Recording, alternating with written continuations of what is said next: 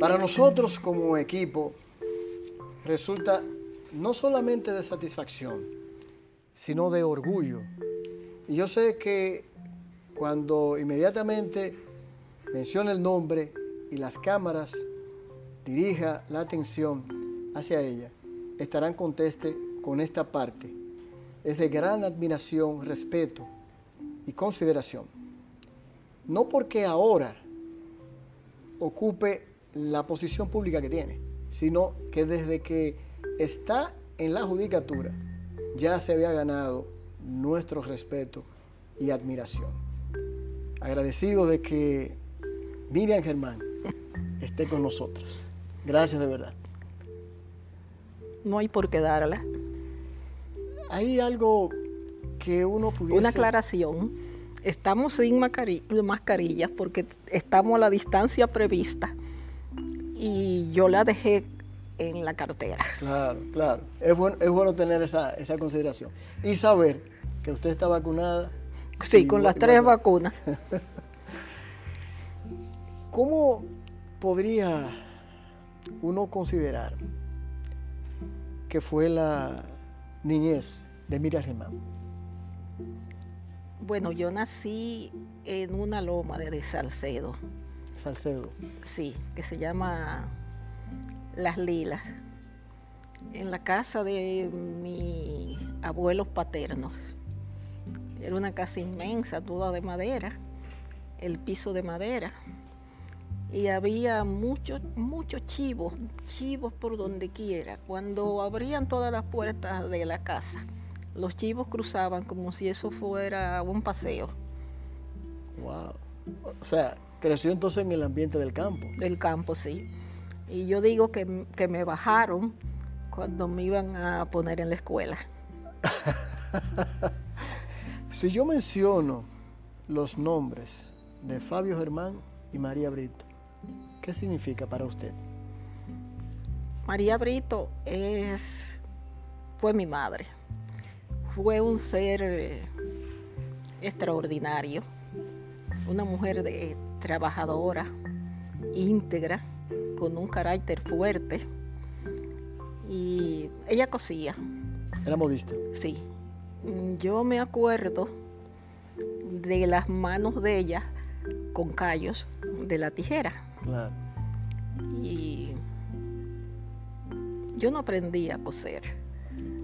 Sé hacer cositas, pero a mí me producía, qué sé yo, como yo verla cuando todo el mundo estaba de fiesta. Ella trabajando hasta la medianoche con los vestidos de la gente y eso. Wow. ¿Y, de su padre? Bueno, un clásico hombre dominicano. ¿Agricultor? Sí, él tenía una finca ahí en Las Lilas. Digo, sus padres. ¿Qué, ¿Qué puede decirnos con relación a los principios que asumió en el hogar? Eh, mi, mi madre y su familia eran gente con una conducta irreprochable y que le inculcaban a uno de una manera correcta de, proceder. La persona que yo creo que más influyó en mi vida fue mi abuelo materno. ¿Por qué? Él era un hombre sumamente culto en aquella época y me leía cosas a mí y me explicaba cosas de las que de las que leía poesía de todo y en unas circunstancias difíciles de hace un tiempo me me gustó recordar algo que él decía de que el rencor es un huésped ingrato que se come al que lo alberga. Wow. Entonces, esas frases que le hemos escuchado a través de su vida, ¿es de su abuelo? Muchas cosas Muchas. son de él. Y en Salcedo eh, había un señor, Antonio Taten Mejía, que escribía y era amigo de mi familia y también era una persona muy querida por mí. Y yo después de adulta bromeaba con él diciéndole que él me presentó a Tagore. Qué bien. ¿Qué, se si- qué ha sido para usted, o fue en ese momento, ser la mayor de cuatro hermanos? Bueno, teníamos una, una buena relación. Ya nada más me queda una, mi hermana Rosalía. Y mis dos hermanos murieron con diferencia entre uno y otro de un año y un día. Ah, caramba. Para mí eso fue devastador. El segundo que murió, que era el menor, Sí. apenas sie- tiene siete meses de, de muerto. Oh, cuánto lo siento. Oh, Dios. Y el primero que, que murió, cuando ya yo estaba como organizando dentro de mí la idea de que no lo iba a ver más, de que no iba a estar más en mi vida, Sí. entonces vino el otro golpe. Wow. Hay una cosa de, de mis primeros años en la escuela. Yo tengo una profunda eh, gratitud y mucho respeto por mis maestros de la escuela pública de Salcedo. Porque eran reales maestros. Era la consecución de los padres o de lo que se hacía en el hogar. Que pienso que es lo que falta mucho ahora. Sí, muchísimo. Eran gente que podía ser muy religiosa, muchos de ellos, la señorita FIFA, la señorita Efigenia, pero eran gente también que tenían una vida, eh, quizás sin saberlo, permeada por la moral ostosiana. Oh, claro. Claro. Y los respeto mucho a los que quedan. ¿no? Claro, claro. ¿Por qué la carrera, eh, Miriam, eh, eh, toma la carrera de Derecho? ¿Y qué supuso para usted cuando salió de la Pucamaima? ¿Cuáles eran las aspiraciones cuando salió de la universidad? En ese tiempo era Pucamaima, Sí. ya con honores. Sí. Yo no quería, el, el estudiar derecho no fue mi primera elección. Ajá. ¿Y qué quería usted en principio? Estudiar letras. Y como solo se enseñaba en la UAS, mi mamá sufría mucho eso porque eran tiempos muy difíciles difícil. para la UAS. Y ella me, me rogó que no me fuera a la UAS, insistió, insistió. Y yo cedí y lo que más se parecía, lo que más proximidad podría tener con las letras era el derecho. Y después me gustó. ¿Se arrepiente de esa elección? No. Pero eso, a veces pienso en ese deseo de estudiar letras como, como un viejo sueño. Claro, como un deseo inacabado. Sí. Qué bien. ¿Cómo de ahí usted va al ejercicio privado? No, Duré poco en el ejercicio privado. ¿Qué pasó? que mm, después conseguí un entrar a la judicatura, primero fiscalizadora, después juez de paz, después fui un año a España a hacer un curso de psicología social. Cuando volví fui juez de paz en Salcedo y en Moca. Fui en Moca también juez, juez de instrucción y después vin- vine a Santo Domingo. Pasé siete años en la fiscalía y después pasé a una sala penal, a una cámara penal y ahí pasé unos años. Después fui a la corte y por último la Suprema. Es decir, que empecé por el último escalón Claro, y fui... por la base. Sí, y el paso fue lento, pero siguiendo que no dejé en el camino jirones de dignidad. Girones de dignidad. Wow, me gustó eso. ¿Qué supone, cómo fue esa transición? Juez, fiscalía, juez. ¿Cómo, cómo fue? ¿Fue difícil eh? No, ay, acuérdate que aquella era una época del Código de Procedimiento Criminal. ¿Sabe quién me, inici- que- quién me buscó a mí el primer trabajo en, la, en el área judicial? Ajá. Don Víctor Castellano, Oh, que era senador de aquí, el padre de, de el padre de Víctor José. Víctor José. Magistrado. Sí. Esa persona nunca me pidió nada, nunca me insinuó nada con relación a ningún proceso que se estuviera llevando ni nada. Murió hace mucho, Sí, sí. pero yo conservo el, el respeto por él, porque eso no era lo usual. Claro. Y además él sabía que yo tenía ideas de izquierda y él era reformista, Claro. pero claro. eso, eso no pesó en él. Qué bueno. Eso es para que vean que también no importa la parcela. a veces lo importante es que en ese tiempo también ha- habían personas que mantenían los principios de respeto y de, y de, y de consideración para, para, las- para los demás. Sí.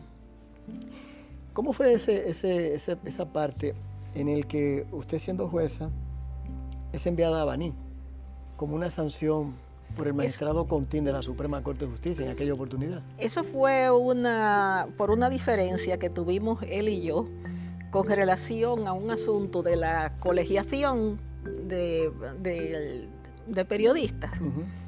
Y él se molestó y me mandó a Baní. Y esa era una forma en la que se sancionaban a Sí, los jueces en, ese tiempo. entonces yo le dije que,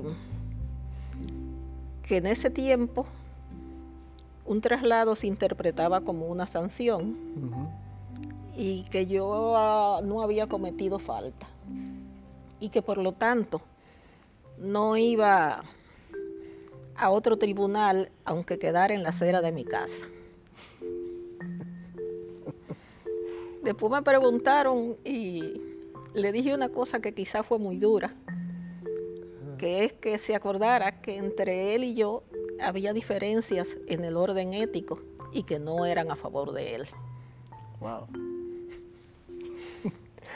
Esa- esas frases suyas son, son históricas. y entonces, ¿qué la hizo? Porque usted renunció en ese Sí, momento. sí. ¿Qué la hizo volver? Eso fue en los años 80. ¿Qué la hizo volver a la judicatura en los 90? En los 90, Cuando ya salió de, de- de esa situación con Don Sí. Cuando eso nombraba el Senado Sí. y don Jacinto Peinado me contactó para que volviera a la judicatura. Claro. Ese fue, independientemente de que no pensáramos igual, esa fue una persona correctísima conmigo. Qué bueno. Yo le, le, ten- le tengo, le tuve y tengo mucho respeto también. Para usted es importante la parte del principio y de mantener, eh, de mantener esos valores. Eh, es algo que siempre lo ha manifestado, desde la época que usted está hablando hasta el día de hoy. Esos mismos son los principios que usted hoy le inculca a sus hijos. Sí. De mis hijos nada más estudió derecho. Una que se, es Carla Mariana. Y no- declinó ejercer hizo un posgrado en Derecho Administrativo en la Austral de Buenos Aires. Hay otra, la que sigue a esa, en orden ascendente. Sí. Es médico. Sí. O médica, como dirían ahora. Y, se especializó en, en, en nutrición y algo que yo no sabía que existía, que obesología. claro. Y la mayor estudió antropología.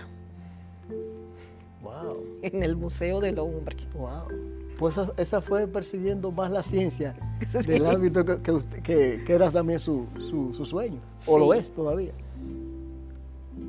Y hoy tengo un hijo, un varón, que es el último, que tiene una condición especial. Tiene algunos rasgos de autismo y un ligero retardo.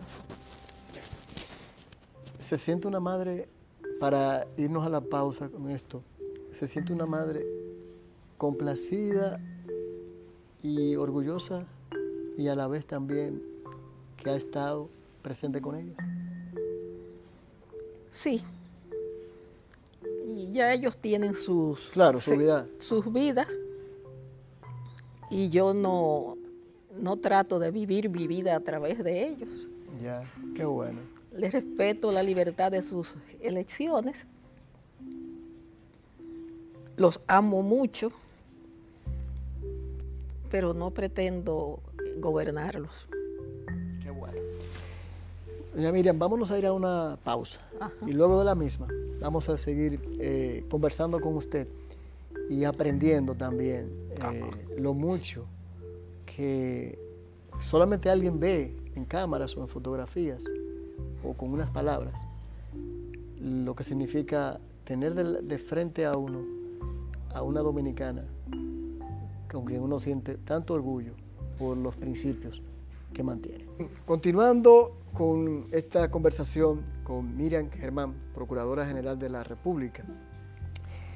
Doña Miriam, se dio un hecho que yo sé que eh, quizás quienes son de mi generación pueden recordarlo, eh, de una situación con un colombiano, ah, sí. un ciudadano colombiano.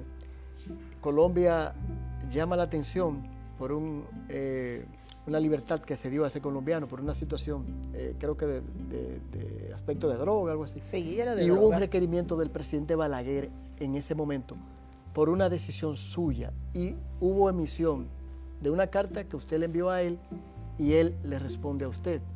¿Te acuerdas de eso? Sí, yo me acuerdo. Y además me lo han recordado este tiempo. Mire, ese fue un señor colombiano en síntesis, lo acusaban a él de haber venido aquí, decían algunos compañeros, de haber venido aquí a preparar toda la operación. Eso lo dijeron los interrogatorios, digamos que policiales. Pero después, cuando fueron a la jurisdicción de instrucción, todos desmintieron eso. Entonces se trataba de una persona que no le ocuparon nada, que lo señaló un coacusado, pero después se retractó. Y sabemos que para una afirmación de un acusado, es ser determinante en una condena, debe estar corroborada con otros hechos. Claro. La cuestión es que a él eh, hubo un descargo, después la corte lo condenó creo que a dos años. A dos años. Sí. Y no lo, no lo liberaban. Vino en ese entonces la canciller colombiana aquí, que era Noemí Sanín, y le hizo un reclamo al doctor Balaguer. Y ahí él empezó a decir que la justicia aquí era un estercolero, que qué sé yo cuánto, tararán, tararán. Lo de siempre. Sí. Entonces, yo cuando yo no me podía quedar, como dicen los muchachitos, yo no me iba a quedar, ¿verdad? Claro, sí, porque hizo alusión a jueces. Sí, y además que era una sentencia mía. Claro. Y yo le contesté. Por una carta. Sí, explicándole que las condiciones en que se había dado esa sentencia y le decía algo para, que, para lo que no había eh, respuesta. Y era que por qué con respecto a ese ciudadano, el Ministerio Público, que entonces era un funcionario que dependía de él, no había recurrido. Muy cierto. Y, y le decía otras cosas que yo pretendía administrar eh, eh, justicia no permeada por el odio ni por el, ni por el miedo. Y que no tenía la, pretensión, creo que algo así, de arrodillarme ante otro poder. Yo recuerdo que en una parte usted le contestó que, con, que él contara con una condena de absolución. Siempre y cuando no se habían dado los requerimientos de, sí, que si él quería una sentencia eh, condenatoria, que ese funcionario que estaba ahí tenía la obligación de probar lo alegado fuera de toda duda razonable. Así es. Porque entonces, y ahora eso vale también, lo, la teoría del caso que tenga un ministerio público es eso, una teoría y esa teoría, tiene que probar. él tiene la obligación de aportar todos los elementos que la prueben. Muy cierto. ¿Qué se siente o qué se sintió para doña Miriam llegar a la Procuraduría General de la República? Era una experiencia nueva. Era un lugar que no se no tenía una tradición de, de, orden, de orden y control necesaria, pero nada, se ha ido trabajando. ¿Ha tenido en algún momento temor? No. Yo sigo haciendo en lo que me sea posible la misma vida. Generalmente se me encuentra un sábado en Cuesta o un domingo comiendo con una de mis hijas y con el varón. Sí. Y, y, nada. ¿Cree usted en la, en la justicia, doña Miriam? Pero yo fuera una farsante si estuviera aquí sin creer en la justicia. Sé que es una, es una cuestión difícil y además, tú debes tener presente que de una decisión tuya tiene que ser bien pensada y bien administrada la prueba, porque una decisión tuya puede privar a un hombre o una mujer de su libertad, de su honor o hasta de la vida donde hay pena de muerte. Y por eso a mí me impresionó una expresión que leí de Robert Cover, un autor eh, norteamericano, que decía que la interpretación que un juez hace de una, de una norma generalmente no es una cuestión inocente y que muchas veces el juez no piensa en las consecuencias de esa interpretación. Wow. Ese es un texto pequeño que te lo voy a mandar que se llama Por favor. Derecho, narración y violencia. Por favor. Por favor. Ha sido fácil porque se lo pregunté ahorita. Luego de tantos años, porque cuando hizo el cambio todavía estaba iniciando. Ha sido fácil de hacer el cambio de la mentalidad de juez a Ministerio Público. A veces yo me sorprendo a mí misma cuando estamos hablando, razonando algo, y me digo, pero yo estoy pensando como juez y ya yo no, y ya yo no soy juez. Por eso te lo pregunto. y trato lo posible de, de evitar eso. Pero como casi todas las cosas, en la Procuraduría es un trabajo de, de equipo que requiere la labor de toda la gente comprometida con que vivamos de otra manera, pero que esa otra manera pase por el respeto al debido proceso y a la presunción de inocencia. No es que usted vaya a ser un ingenuo que, que no vea nada, pero eso son cosas que deben respetarse. Hay gente que ahora con lo de la... Cuando se habla mucho de la motivación de la, de la sentencia, y de... Y de otras cosas, dicen, ah, no es como antes, que era que era la voluntad del juez. Pero siempre ha sido de otra manera, porque no era la voluntad del juez para que usted hiciera lo que le daba la gana. Esa voluntad, esa creencia, usted tenía que formársela en el proceso. Claro. En las pruebas que le administraran ahí.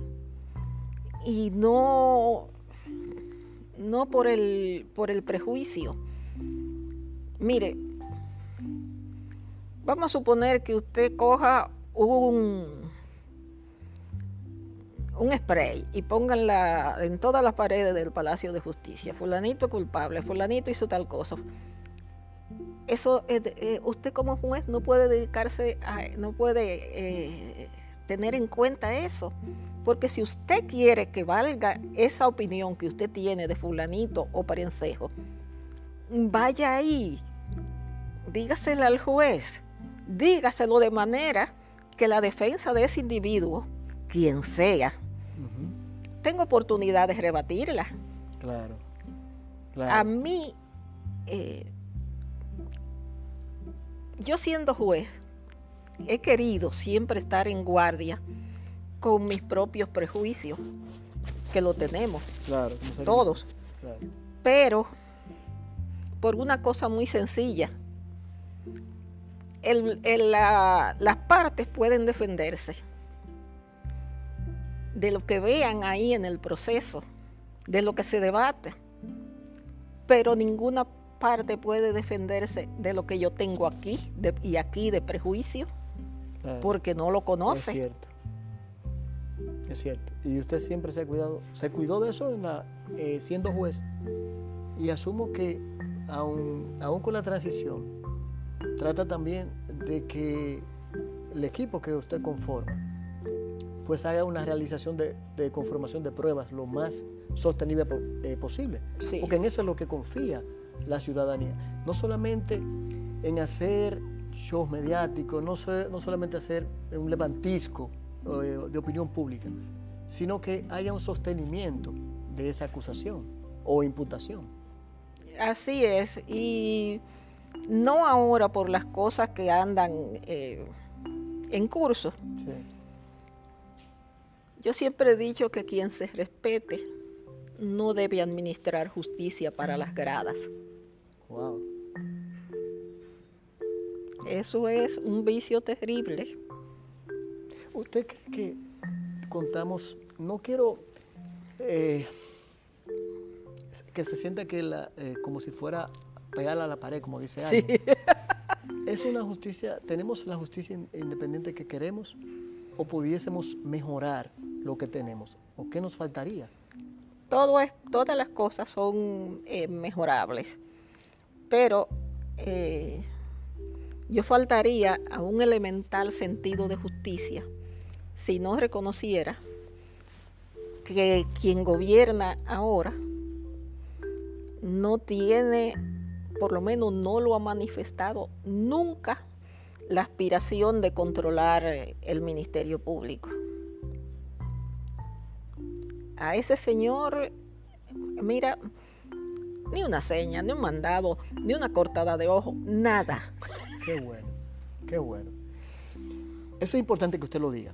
Y sabemos que no solamente la independencia pudiese venir de ahí. ¿Qué necesitaría también el Ministerio Público? Eh, o recursos, o, material humano, porque también eso es parte de poder hacer sí, y de, un trabajo eh, correcto. Y de intensificar la capacitación. Ok.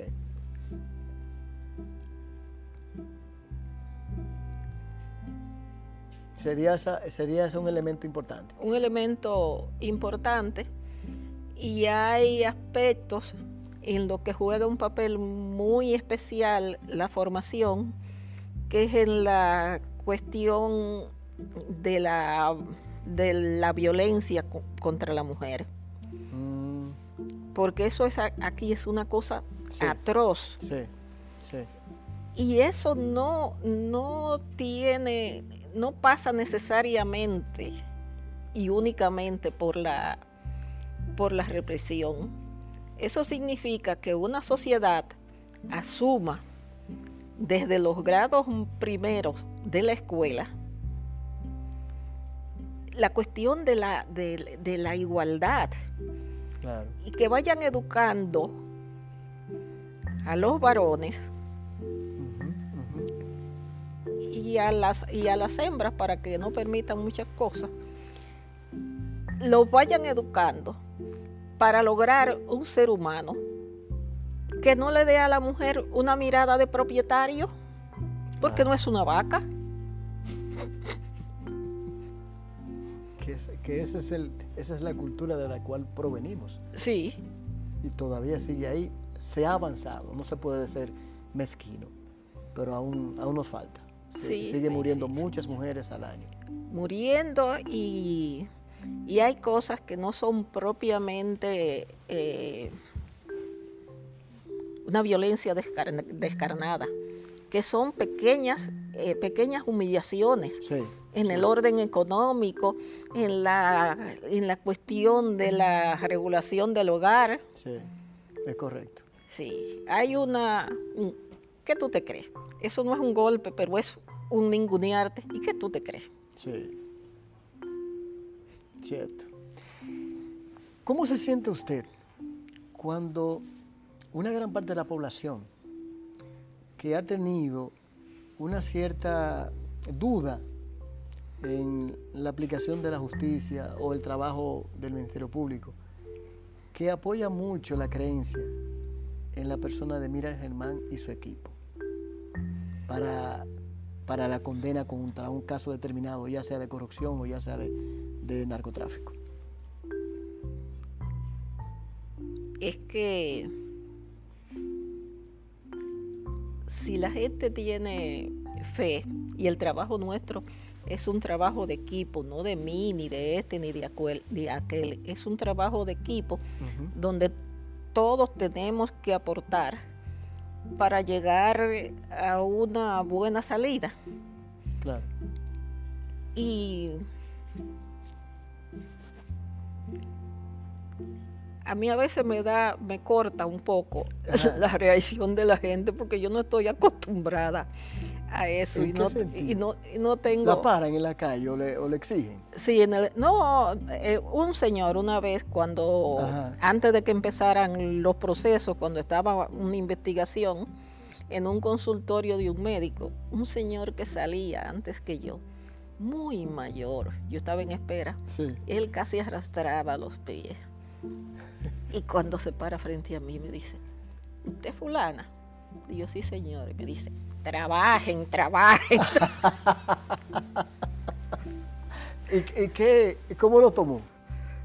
A mí, a mí me dio casi deseo de reír y al otro día se lo dije a los compañeros. Pero ustedes, porque, ustedes laboran de 7 a no saber sí, qué hora. porque al principio la gente no comprendía que una, un proceso de investigación no es de ahora para... Para ahorita. Para ahorita. Claro, claro. Eso es algo que, pienso que a la opinión pública hay que irla educando Sí. en esa parte. Brevemente, porque ya estamos en los minutos finales, ¿con quién es su compromiso? con este país. Y mucha gente me dijo a mí que para que yo acepté esta posición. Entonces, mira, yo tuve una situación conflictiva, difícil en el Consejo de la Magistratura. Uh, me apoyaron gente que yo no creía. Y a un nivel tan general que yo sentí que yo no podía negarme a eso que la gente demandaba. Como que hubiera sido eh, hacerle un desplante a todas esas personas que en esas circunstancias creyeron en mí. Comprendo perfectamente. En 30 segundos, doña Miriam. Un mensaje de la Miriam que salió de las lilas, pasó por la fiscalía, Que rodeen yagua. la judicatura y hoy es procuradora. ¿Qué reflexión en 30 segundos?